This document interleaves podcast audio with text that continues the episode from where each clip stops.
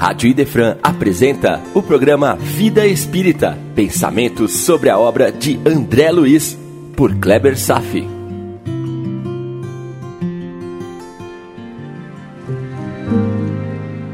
Nosso Lar, capítulo 28, Em Serviço, parte 1. A questão mais aflitiva para o espírito, no além, é a consciência do tempo perdido. Essas são palavras de Chico Xavier. Começamos bem esse capítulo com a frase do Chico, pois é quando André permanecerá em um plantão dobrado de 24 horas na busca de recuperar o seu tempo perdido, movido por arrependimentos. Também vai começar a aprofundar a sua relação de amizade com a enfermeira Narcisa. As horas se desdobraram em trabalho pesado nas câmaras de retificação a assistência praticamente ininterrupta aos doentes hospitalizados seguiria durante a noite, pois os samaritanos estavam trazendo mais espíritos sofredores para a internação. É uma atividade bastante comum na esfera espiritual a formação de equipes de trabalhos de auxílio e resgate de espíritos sofredores nas regiões do umbral e nas mais terríveis regiões infernais localizadas na subcrosta terrestre. A localização em tal ou qual região está diretamente ligada ao padrão moral que levamos em nosso coração após a morte. Não há opção de escolha. Somos magneticamente atraídos e fixados em harmonia com nossos padrões de pensamentos e ações que exercíamos durante a vida na Terra, como você já bem sabe. Triste é pensar que a imensa maioria dos seres humanos ainda necessita estagiar nessas regiões. Mas não estão desamparados. Permanentemente, equipes de resgate, de salvamento, são organizadas para retirar espíritos sofredores dessas regiões e encaminhar para as zonas mais tranquilas, a fim de iniciarem seu processo de recuperação. E é claro, esses espíritos que são resgatados são espíritos que estão no momento merecedores de tal atenção, de tal ajuda. E assim, uma parcela de verdadeiros escombros humanos ganha uma nova oportunidade de reavaliar a sua existência e de firmar novos compromissos para uma jornada humana mais responsável em uma próxima encarnação. Em boa parte, são espíritos arrependidos que tentarão efetuar sua recuperação numa nova existência, mas que ainda não possuem fortaleza moral suficiente para sustentar a nova jornada. E veja como o conhecimento vai se repetindo aqui. Porque, ao desencarnar, a visão do seu passado também depende de uma fortaleza moral suficiente para te sustentar quando retornamos ao mundo, nós herdamos a amnésia proposital sobre o nosso passado, para poder vivermos uma vida mais tranquila como encarnados, cumprindo suas pequenas tarefas, suas pequenas missões, porque a visão do passado para um encarnado também iria requerer de parte dele uma fortaleza moral para sustentar na batalha. A maioria dos espíritos tenderá a uma nova queda em seus compromissos, e muito poucos, de fato, vão resistir às tentações da vida na matéria. Muito poucos mesmo. Cairão novamente situações lamentáveis e vão experimentar um novo ciclo de sofrimentos. Esse é o nosso drama primordial, onde muitos são chamados, mas poucos escolhidos. Ou o entendimento de que a porta é estreita. E vão se repetindo esses ciclos até um dia chegarem a um estado tal que conseguirão se reerguer e dar o próximo passo evolutivo. Essa trajetória pode perdurar por centenas a milhares de anos. Num tempo dilatado é que se desperta a humanidade da escuridão moral, até vicejar o amor já pré-inscrito na profundeza da alma. Está lá, latente, esperando o buril das experiências difíceis para vir à tona. Nós vivemos todos esses capítulos. Ou fazemos parte do grupo que conseguirá cumprir o mínimo de seus compromissos, ou vamos sucumbir. Temos o livre-arbítrio para decidir os caminhos. E sei que normalmente você não pensa nessas coisas. Essa é uma das principais tarefas das religiões: nos levar a meditar sobre nossos intransferíveis compromissos morais. E as religiões, no entanto, estão falhando. Dentro de uma crise moral histórica, ainda não nos ensinam a pensar nos céus como objetivo principal em nossas vidas. Principalmente porque desconhecem o mundo espiritual que nos aguarda o retorno. E se a religião falha, cada um de nós acaba buscando uma fonte de influência espiritual mais robusta. Fazemos isso quando estudamos o Espiritismo e procuramos nos adaptar às leis que a doutrina nos ensina tão cristalinamente. Está acontecendo o mesmo com André Luiz. E ele manifesta seu arrependimento associando ao sentimento de felicidade em poder trabalhar, mesmo que arduamente. Agora, ele se plugou numa renovada consciência celeste. Percebeu o tempo perdido na Terra. E dedica boa parte de seu tempo nos alertando, de maneira insidiosa, que deveríamos fazer o mesmo. Entendeu o que deve ser feito e está ávido por caminhar uma nova jornada. Esses dias eu estava fazendo plantão com uma colega e o plantão era noturno e chega um determinado horário da madrugada em que o movimento cai, de tal forma que um dos plantonistas pode dar uma descansada enquanto o outro vai levando o trabalho e aí depois se revezam. Há uma divisão de tarefas. Mas essa noite estava especial, porque havia um determinado paciente um pouco mais grave e a colega então resolveu ficar. E eu dizia para ela: Mas, Fulana, vai descansar, porque amanhã tu tem mais 12 horas de jornada difícil. É preciso também ter um pouco de descanso para poder levar o trabalho. E ela dizia: Ó, oh, Kleber, eu, eu preciso ficar porque eu não vou conseguir dormir pensando nesse determinado paciente que está passando mal. E ela seguiu dentro do horário da divisão, acordada, à beira do leito, monitorando a piora ou a melhora desse paciente. Só depois de um determinado momento que ela não aguentou, não suportou, ela foi no limite do esforço físico. E aí então dedicou a si mesma apenas uma hora de descanso, enquanto eu ficava lá para cumprir o resto das atividades.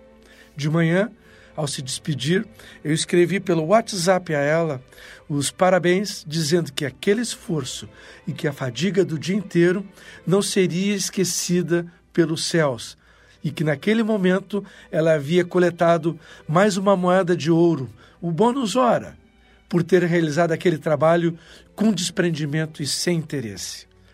Como o próprio André Luiz assinalou, sinto-me disposto e forte Preciso recuperar o tempo perdido.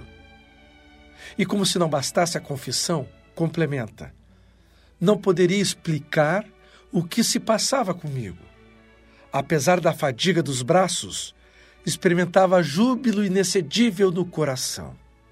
Minha colega também experimentava tamanho de júbilo. A questão é que no mundo dos encarnados a fadiga é bem maior. E eu entendo que o André Luiz estava perfeitamente dizendo: Você está me ouvindo? Ainda não sabe que esses poucos minutos de áudio me custaram algumas boas horas de trabalho e dedicação. E a maioria do trabalho foi realizado durante as madrugadas.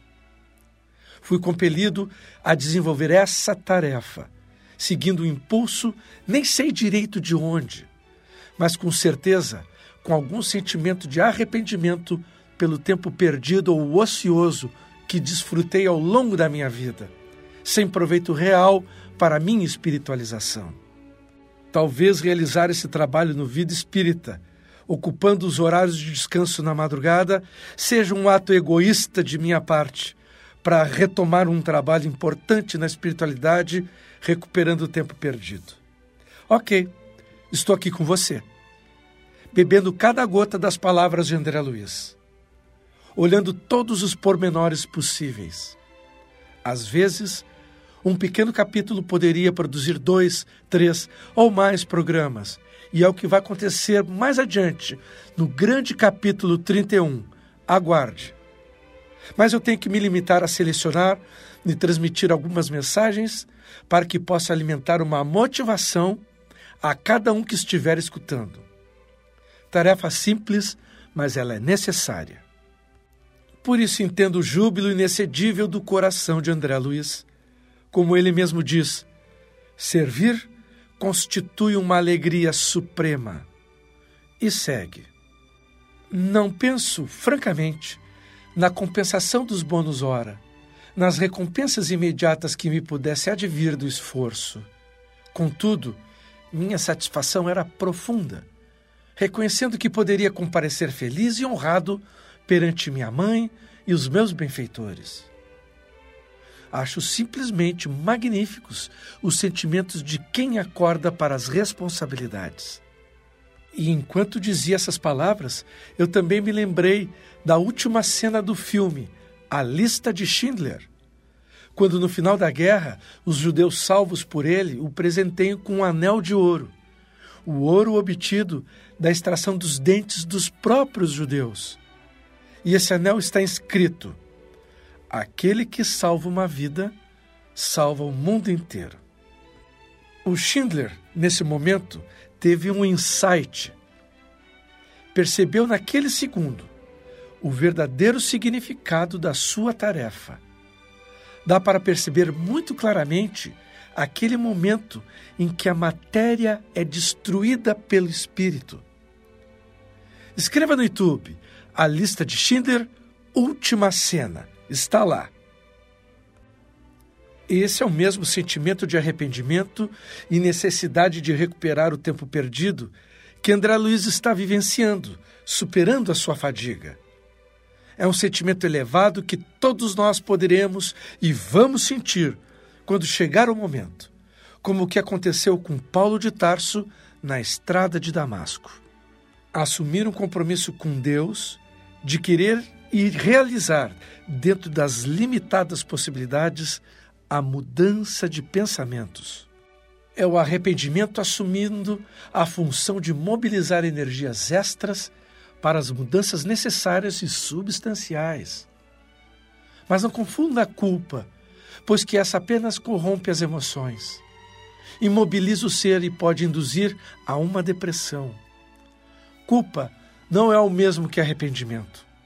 Culpa pode nos levar ao arrependimento ou pode nos levar à depressão congelante. São sentimentos bem diferentes. E tudo acontece sem deixarmos de ser o que somos em nossa casa, em nosso trabalho, com os nossos amigos. Nada muda por fora. Tudo acontece dentro do coração. Lá é a arena das nossas lutas interiores. Pegue carona no arrependimento de André Luiz, ou com Oscar Schindler, ou com Paulo de Tarso. Ninguém vai virar santo da noite para o dia. O que se busca é um insight poderoso. Aqueles poucos segundos que você finalmente compreende, tem um vislumbre da verdade e nunca mais se esquece. É o momento que você deixa de ser um espírito mau para ser simplesmente um espírito indiferente. É o momento que você deixa de ser espírito indiferente para ser o espírito da multidão entusiasmado. Ou é o momento que você deixa de ser o espírito da multidão para se tornar um discípulo aprendiz que ainda comete muitos erros, mas insiste pelo trabalho em se modificar. E também é aquele momento em que você deixa de ser um discípulo para se tornar um apóstolo. Hoje vou apresentar algumas sessões que Kardec dirigiu com diversos espíritos que se manifestavam com sentimento de arrependimento, quando descrevem a sua situação. Vou apresentar o resumo de diversos casos apresentados no livro O Céu e o Inferno, distribuídos em vários capítulos. o tema sempre será arrependimento e suas consequências e a busca de reverter a situação. Vamos viajar nessa? A primeira mensagem vem de um espírito em condições medianas, Joseph Brer, evocado por sua neta em sessão mediúnica. Caro avô, o senhor pode nos dizer como se encontra a sua situação no mundo dos espíritos, nos dando informações que sejam instrutivas ao nosso progresso? Resposta: Tudo o que quiser, querida neta. Sofra as consequências de minha falta de fé. Porém, grande é a bondade de Deus, que considera circunstâncias em que as coisas acontecem. Eu sofro, mas não como você poderia imaginar. É o desgosto de não ter melhor aproveitado o tempo aí na terra. Como? O senhor não empregou bem o seu tempo? Não viveu sempre honestamente? Resposta: Sim, no juízo dos homens. Mas há um abismo entre a honestidade perante os homens e a honestidade perante Deus. E uma vez que você deseja se instruir, procurei demonstrar a diferença. Entre vocês encarnados, honesto é aquele que respeita as leis do seu país, respeito flexível para muitos. Honesto é aquele que não prejudica o próximo ostensivamente, embora lhe retire muitas vezes a felicidade e a honra, visto que o Código Penal e a opinião pública não atingem o culpado hipócrita. Diante de Deus, será aquele que, possuído de abnegação e amor, consagre a existência ao bem, ao progresso dos seus semelhantes, aquele que, animado de um zelo sem limites, for ativo na vida. Ativo do cumprimento dos deveres materiais, ensinando e exemplificando aos outros o amor ao trabalho, ativo nas boas ações, sem esquecer a condição do servidor, ao qual o Senhor um dia pedirá contas do emprego do seu tempo. Eu fiz tudo isso? Não, eu confesso. Faltei a muitos desses deveres. Não fiz a atividade que deveria. O esquecimento de Deus me levou a muitas outras faltas que, por não serem previstas pelas leis humanas, nem por isso deixam de ser agressões às leis de Deus. Quando compreendi todas essas coisas, sofri muito, e é por isso que hoje espero, mais consolado, a misericórdia desse Deus de bondade que enxerga o meu arrependimento. Transmite, cara neta. Repete tudo o que eu disse a todos que tiverem a consciência pesada, para que reparem suas faltas à força de boas obras, a fim de que a misericórdia de Deus se estenda por sobre eles. Então, meu irmão, essa primeira mensagem, que foi resumida, expressa um espírito arrependido por desperdiçar seu tempo na praça de uma vida pautada apenas nas leis humanas, sem considerar toda uma vida espiritual que hoje é tão clara para nós. Agora eu vou ler a história de um espírito sofredor chamado Novel. Vou contar o meu sofrimento quando morri. Meu espírito, preso ao corpo pelos elos materiais, teve grande dificuldade de se desembaraçar, o que já foi por si uma grande angústia. A vida que eu deixava aos 21 anos era ainda tão vigorosa que eu não podia crer na sua perda. Por isso procurava o corpo, estava admirado, apavorado por me ver perdido num turbilhão de sombras. Por fim, a consciência do meu estado e a revelação das faltas cometidas em todas as minhas encarnações feriram-me subitamente, enquanto uma luz implacável me iluminava os mais secretos âmagos da alma, que sentiu-se desnuda e logo tomada de uma vergonha muito grande. E o que me cercava, formas sombrias e desoladas, mergulhadas umas em tedioso desespero, às vezes furiosas e irônicas, outras deslizavam em torno de mim ou por sobre a terra a que me chumbava. Abrindo um parênteses aqui, não parece a história de André Luiz? Retornando. Decorrido um tempo, cuja duração não posso precisar, invejando os eleitos cujos esplendores entrevia, detestando os maus espíritos que me perseguiam com as suas zombarias, desprezando os humanos cujas ações vergonhosas eu via, passei de um profundo abatimento a uma revolta insensata. E finalmente você me evocou, e pela primeira vez, um sentimento suave e terno me acalmou. Escutei os ensinamentos que seus guias te dão, a verdade me invadiu e eu orei. Deus me escutou. Agora mais uma mensagem de Augusto Michel.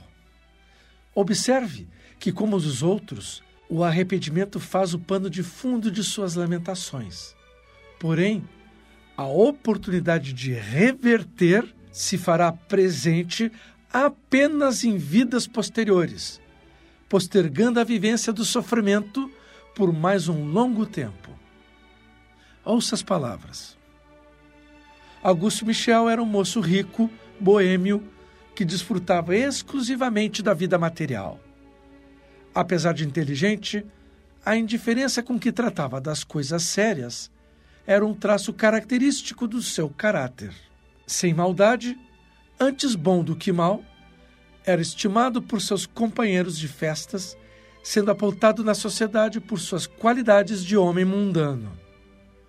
Não fez o bem, mas também não fez o mal. Ouçamos suas palavras. Aguardava o momento em que você viria ao lugar que meu espírito parece preso ao seu antigo corpo, a fim de implorar a Deus, de misericórdia e bondade, que acalme os meus sofrimentos.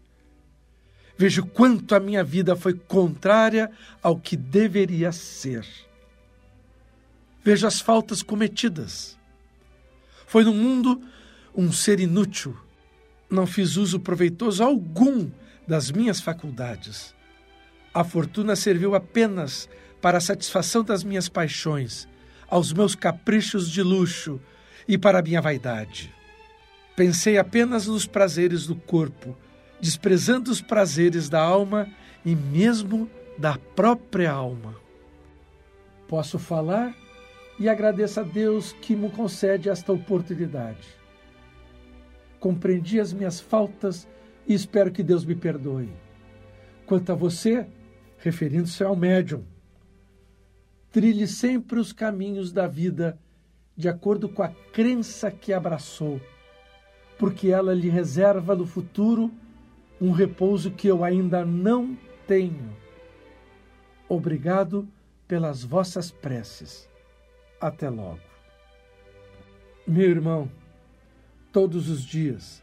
São milhões e milhões de espíritos arrependidos, muitos desesperados com a ideia de um inferno sem fim, retorcidos pela culpa, mas muitos já manifestando arrependimentos e buscando um caminho para reverter a sua situação.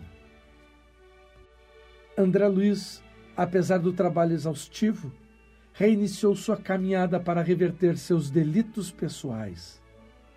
Mas fique atento para uma outra sutileza.